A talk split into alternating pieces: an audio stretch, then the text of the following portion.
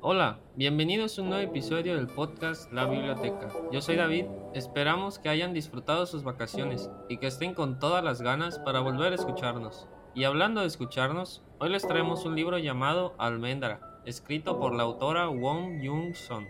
Wang Ping-xiong nació en 1979 en Corea del Sur y ha desarrollado una trayectoria profesional como escritora de novelas y directora de cine. Sus premisas suelen ser sorprendentes, a medio camino entre la fantasía y la realidad, pero con su primer libro, Almendra, se ciñó a una enfermedad real y logró su mayor éxito literario hasta la fecha. Y el dicho es... No firmes cartas que no leas, ni bebas agua que no veas. También esta autora ha escrito otro libro llamado El Impulso. Este libro en muchos sentidos es una extensión de Almendra. Más pequeñas que una almendra, y, y como consecuencia, Jung Shua es incapaz de sentir nada. El impulso narra el proceso de transformación de un hombre que ha perdido la capacidad de emocionarse, pero que trata de recuperar. Ahora que ya hablamos un poco sobre esta autora, toca hablar del libro en sí. Almendra es una historia sobre crecer y descubrirse a uno mismo, aceptar que la ayuda no siempre viene por donde la esperamos. Nuestra protagonista es Jung Shua y tiene 16 años. Está en la edad de las emociones desbordadas, el amor y la rabia. Educado por su madre y su abuela, aprende a identificar las emociones de los demás y a fingir estados de ánimo, para no destacar en un mundo que pronto lo tacharán de extraño.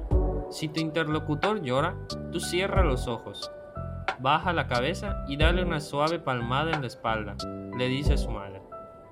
Así construye una aparente normalidad que se hace trizas el día que un psicópata ataca a ambas mujeres en la calle. Desde entonces, Jun Shuai debe aprender a vivir solo, sin deseo de derramar una lágrima, sin tristeza, ni miedo, ni felicidad.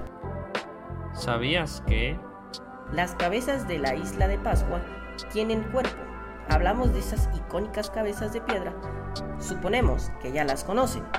En la década de 2010, los arqueólogos descubren que dos de las figuras de la isla del Pacífico tenían torsos que medían hasta 10 metros.